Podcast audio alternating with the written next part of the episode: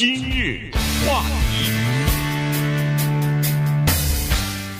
欢迎收听由中讯和高宁为您主持的今日话题。在十一月份，上个月份的某一个星期一呢，呃，在芝加哥啊，downtown 的一个这个 YWCA，这个是呃。呃，青年妇女协会吧，对对对，青年呃基督教的这个女青年会的呃这么一个呃机构的负责人吧，呃这个名他的名字呢叫 Dory 呃 McWhorter 哈，他呢收到了一个电话，一个电子邮件，这电子邮件呢呃让他欣喜若狂哈，因为电子邮件告诉他说，呃他们这个机机构呢得到了九百万元的捐助啊，当然呃和他得到。电话的，就是同同样同时得到电话的有很多的机构。那么这个呢，我们都已经知道了。这个呢是上个星期刚刚公布出来的，就是这个亿万身价的一个慈善家，叫做呃 Mackenzie Scott 哈，他是呃 Amazon 公司创办人 Jeff Bezos 贝佐斯的前妻。那么他呢，在上个星期据报道是捐出了四十二亿。美金啊，捐给了三百八十几个这个各种各样的非盈利和慈善机构。所以呢，今天我们就把这个事儿跟大家说一下。因为，呃，这位女富豪啊，她等于是颠覆了传统的这个慈善事业啊。她用非常精简的办法，非常信任的这个办法呢，呃，在最短的时间之内，把最多的钱、最多的钱捐给她所想要资助或者帮助的这些机构。对，你说那个四十几亿，基本上就是最近的事情。但是他在二零二零年一共捐了六十亿，对，就是他个人的资产。这个捐呢，请注意，和他的资产的比例是这样的。你不管他的资产有多少，他的很多的资产呢，不是以现金的形式存在的，是以股票的形式，所以有涨幅的。可是当你捐款把一个钱捐给一个地方的时候，你捐的不是股票啊。呃，对不对？所以要请了解到这样，不要一听说，哎呦，他的钱这么多，他捐个六十亿，他还剩很多很多，他不是这么一个关系啊。所以这一个捐款的含金量要比它的价值要高很多，因为那个就兑现了嘛。那所以这一点先跟大家讲一下。再有呢，就说一说 Mackenzie Scott 啊，这个很遗憾，也很无奈，就是。从现在开始，整个今年他因为特别的风光嘛，我们介绍他的时候呢，恐怕没有办法躲避要说他是贝佐斯的前妻。这个事情非常的悲哀，知道吗？因为当我们要介绍一个人的时候，我们非得把他挂在另一个人的身上。就几天以前我们才讲过这个话题，对不对？呃，就是作为一个女性，她的存在。他一定是说他曾经是谁的前妻，或者是他是谁谁谁的什么？他就要跟一个男的搭在一起，好像没有这个男的，他自己没有什么存在的价值一样。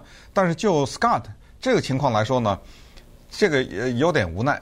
但是希望就是将来人们会慢慢的适应，就是提他的时候没有必要再提他的老公了或者前夫，他是一个独立存在的一个人，他是一个企业创办者，他是一个小说家。他是一个慈善家，完了。那么在可能在结尾的什么一个地方提一句，他曾经嫁过给谁？这个是我们我们就是作为一个社会整体要努力的一个方向。那么作为 Mackenzie Scott 呢，他是这么一个情况，就是他拿到了钱以后呢，早年在两年以前，他跟 Jeff Bezos 离婚的时候变成大的新闻，主要是因为 Jeff Bezos 的身价，还有就是大家都知道的 Bezos 就是那个大型的。婚外恋嘛，跟那电视主播对不对？呃，是因为这个事情稍微炒作了一下。当时呢，法庭的裁决就是他拿到了巨额的财产三百八十亿。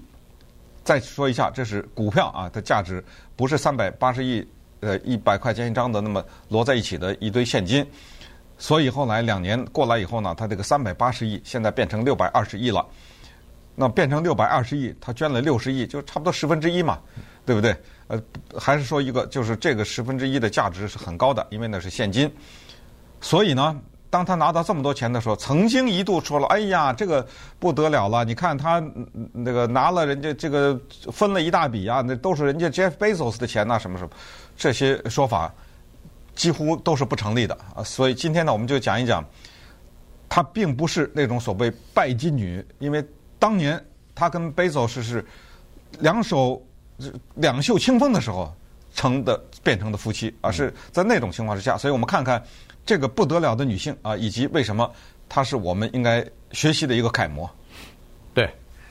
那么他呢是有这么一个小组吧，或者是顾问的团队哈。那么这个团队呢就在十一月份的时候呢，陆续的就发出了一些电子邮件，发出电子邮件就告诉某一些慈善机构或者是这个非营利组织，说是你们得到了一些呃我们的资助和捐款。呃，有一些电子邮件呢非常不幸的就扔到了。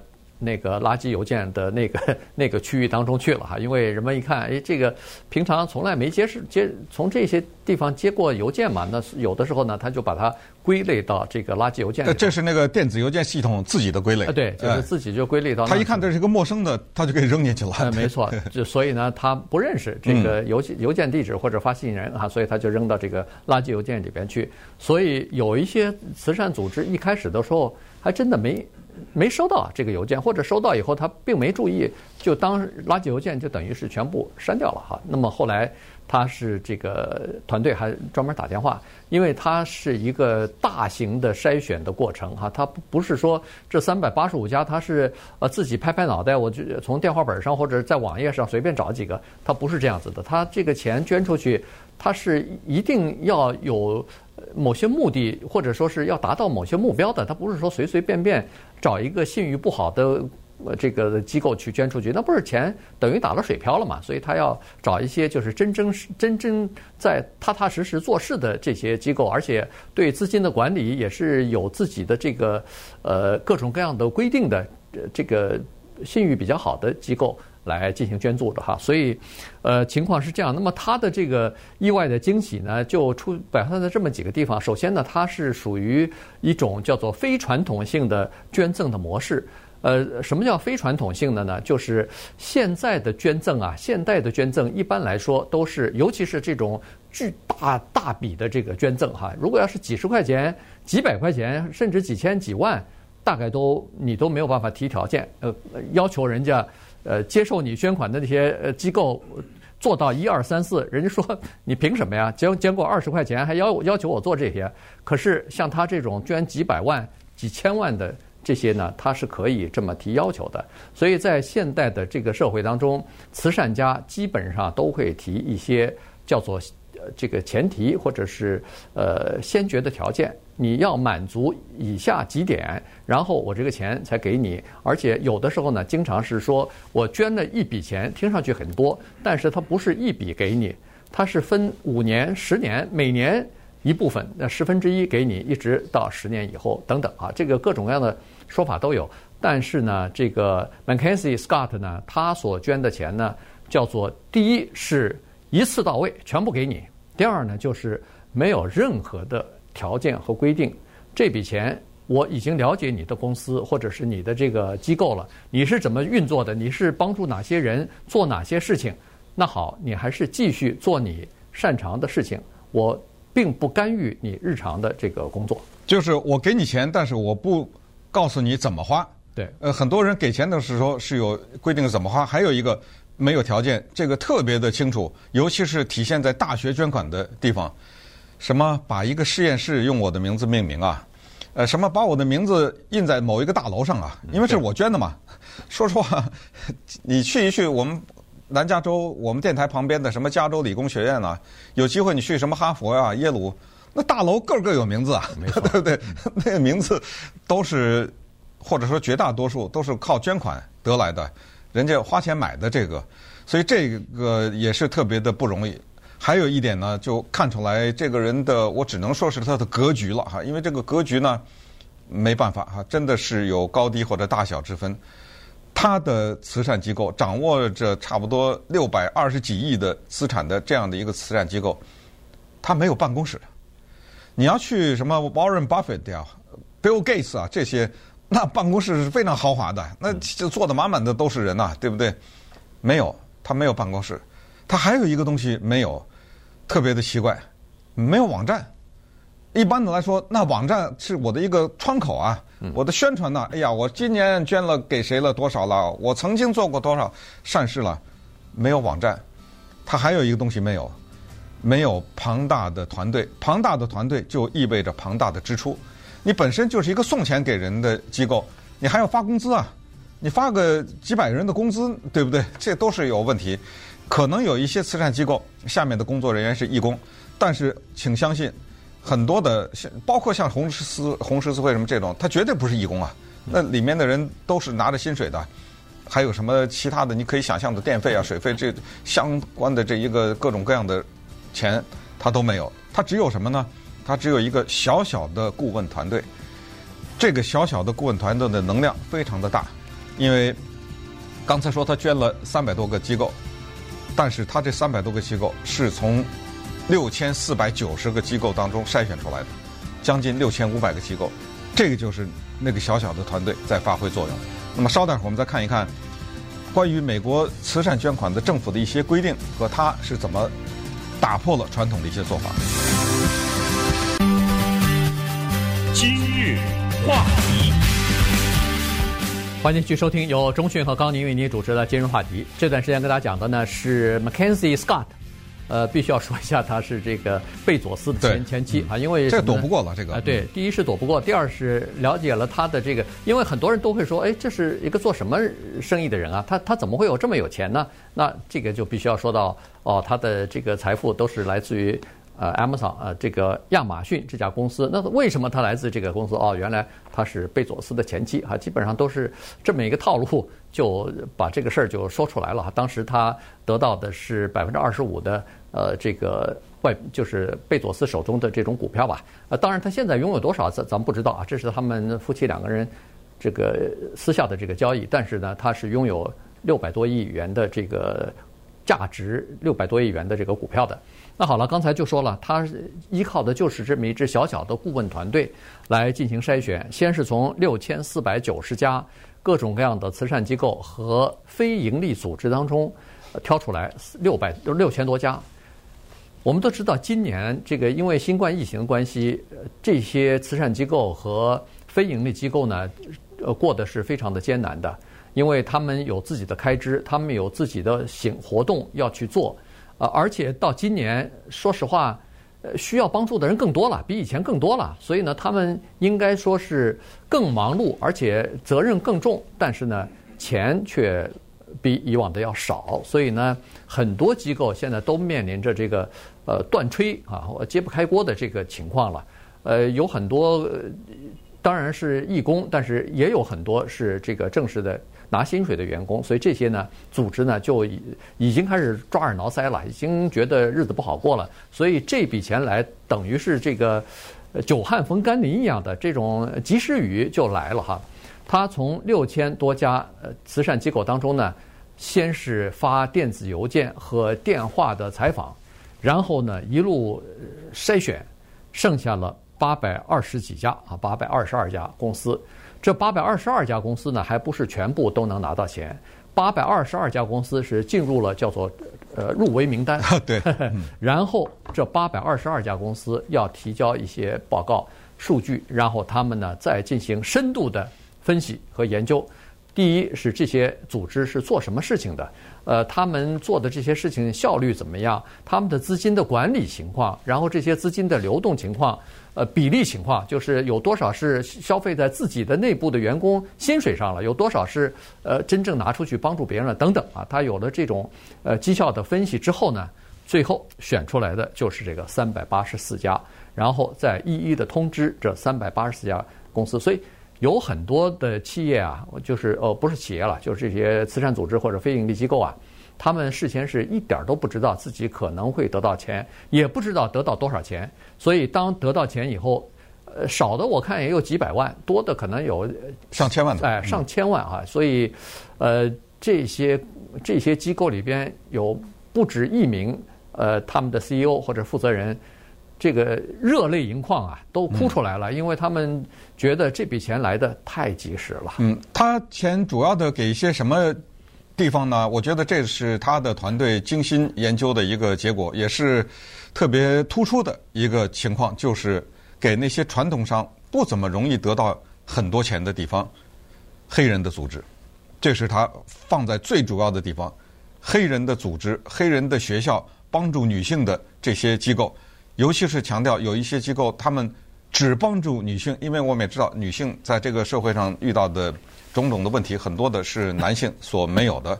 有一些默默无闻的机构，你如果没有他的这种捐款，或者没有一些媒体的报道，我们可能永远不知道世界上，不要说世界了，美国存在着这么一些机构，要帮助女性，包括女性面临的家庭的暴力啊，甚至有什么自杀倾向的呀，以及受到的种种歧视，你知道打什么电话吗？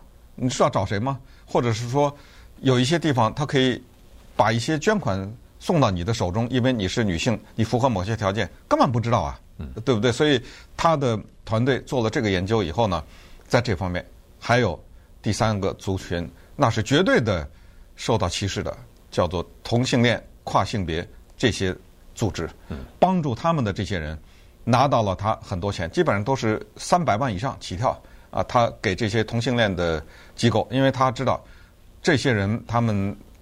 那这一辈子活的，从家里面的压力到社会上的压力，到政治方面，到甚至是法律、经济各种税务等等，就是很不容易。他们在这么一个社会能像过一个正常人的生活，所以他的钱也给了这些人。那从这些捐款的受益者，你可以看出来他的某些理念啊，他的这些理念呢是。代表着他这个人所受的叫做人文方面的教育。刚才讲过，他本身是写小说的，他写个发表 发表过三四个吧。有意思的是，你知道在哪里能买到他的小说吗？亚马逊。呃，这这是没办法，这个在那个 Amazon 上，他的小说因为他的捐款呢也比较受到关注。那接下来我们就看一看美国政府关于一个慈善机构。捐款的法律规定，这个普通人可能还不知道。你比如说，我有很多钱，我成立了一个基金会，我说我要捐款了，这样的话，这个这里面有税的问题啊，对不对？可以不交税啊，等等。比如说，我有一千万，我放在一个基金会里，我要捐款，那么政府要求你每年要捐多少？我的动力在于我是多捐还是少捐？因为这个钱呢，它是很矛盾的。我要是捐的很多的话，我剩的不多，我剩的不多，我投资就少，投资少就收益就少，对不对？对。哎，我们看一看这方面的法律，以及 Mackenzie Scott 他是怎么在二零二零年的时候打破了各种各样的捐款记录。对，一般来说呢，政府有这样的规定哈，就是说一个慈慈善的基金会啊，它每年必须要把自己得到的这个呃得到的呃钱吧。百分之五，至少要拿出百分之五捐出去作为慈善机构。你否则的话，你申请了一个基金会，结果钱一直不捐出去，那不行啊！你享受的是免税的待遇啊。所以呢，呃，他是有这个要求的。但是现在的基金会呢，他是这么做法，基本上就是来了钱以后啊，不管是一个大富豪自己设立的以自己名字名字成立的基金会，或者是其他的基金会，有很多人捐款给这些基金会，那么由这个基金会再把钱转。转发出去哈，呃，不管是什么情况，他们都是要捐百分之五。那现在的做法是这样子，这些基金会呢，大部分呢会把剩余的钱呢投资出去，在各个领域，呃，包括股票什么也都有哈。那么产生效益，你的那个基数越大，你不是产生的效益越高吗？是。于是呢，它就等于像诺贝尔委员会一样。诺贝尔委员会也是有个底数，有个基金，它这个基金是投投投入到其他的投资方面的。那么它基本上呢是把那个投资的收益啊拿出来当奖金发。那这个基金会也是这样子，他把那个本金基本上不动，他投资投资完了以后的投资的收益拿出百分之五、百分之六，然然后去这个等于是做慈善。我觉得他这个百分之五。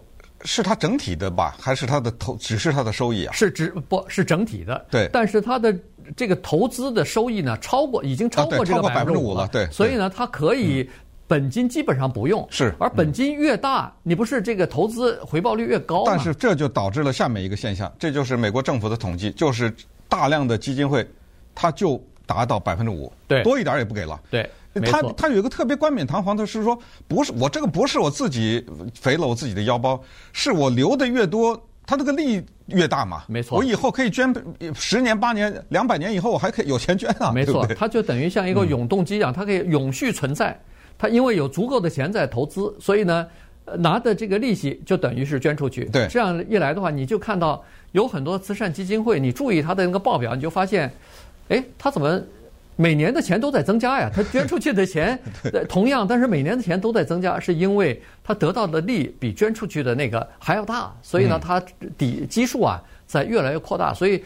这种做法呢，现在已经得到呃受到很多人的批评了。原因就是说，您这是为了自己呃逐渐的越来越庞大，而不是为了帮助别人啊。嗯，那么根据这一点来判断呢，因为我们在什么慈善捐款呢，呃全全国的基金会等这统计方面，我们并没有掌握很多的数据，所以看到媒体的报道是这样说，是说从历史上角度来看呢，那 Mackenzie Scott。创了记录，呃，就是创他创的什么记录？就是在一个在一一年当中，把自己的钱给的最多的，嗯，现金给的最多的。刚才我们讲过，很多人给的数字一听很大，但是再仔细看，分三十年领取，对不对？啊，那一花的一下，这一平均就少了，就是干货呀，就这么活生生的把这一大笔钱一笔塞给你，没有任何条件，没有不要给我的名字刻在什么地方，不要宣传什么之类的，呃，所有的这个呢。他创下了一个记录，这样一下呢，就产生了下面一个麻烦，这就是人非常残酷的地方，马上就跟她老公对比，前夫对比了，对不对？其实这个 Jeff Bezos 呢很冤枉，因为 Jeff Bezos 捐钱捐很多，可是呢，相比之下就黯然失色了，因为你那个底数很大，对，对不对啊？那你捐的那个多呢，一下就稀释了，对，而且也是很多的是带着条件的，也是很多的是。呃，所谓分期的领取啊等等，那么这个一下呢就把这个凸显出来。你有没有想到当年啊九十年代的时候，这个两个年轻的男女，女的开车，男的坐在旁边，他们两个都是在一家共同基金里面或者是叫对冲基金里面工作做投资的。当时这两个人开车，在创办一家公司叫做亚马逊，呃，但是呢是这个女的在开车，呃，没想到呃这么多年以后。两个人已经分手，然后这个开车的这个女的变成了当今美国呢特别引人注目的一个慈善家。那在这个节日之际啊，在这种施予与授予的与接受的这个节日期间呢，这种故事听一听呢，确实还带给我们一些激励。那么接下来我们就沿着这个思路再讲一个更有趣的话题，就是一个人在送礼物，另外一个人在收礼物，他们两个在心态上。有什么样的非常大的不一样？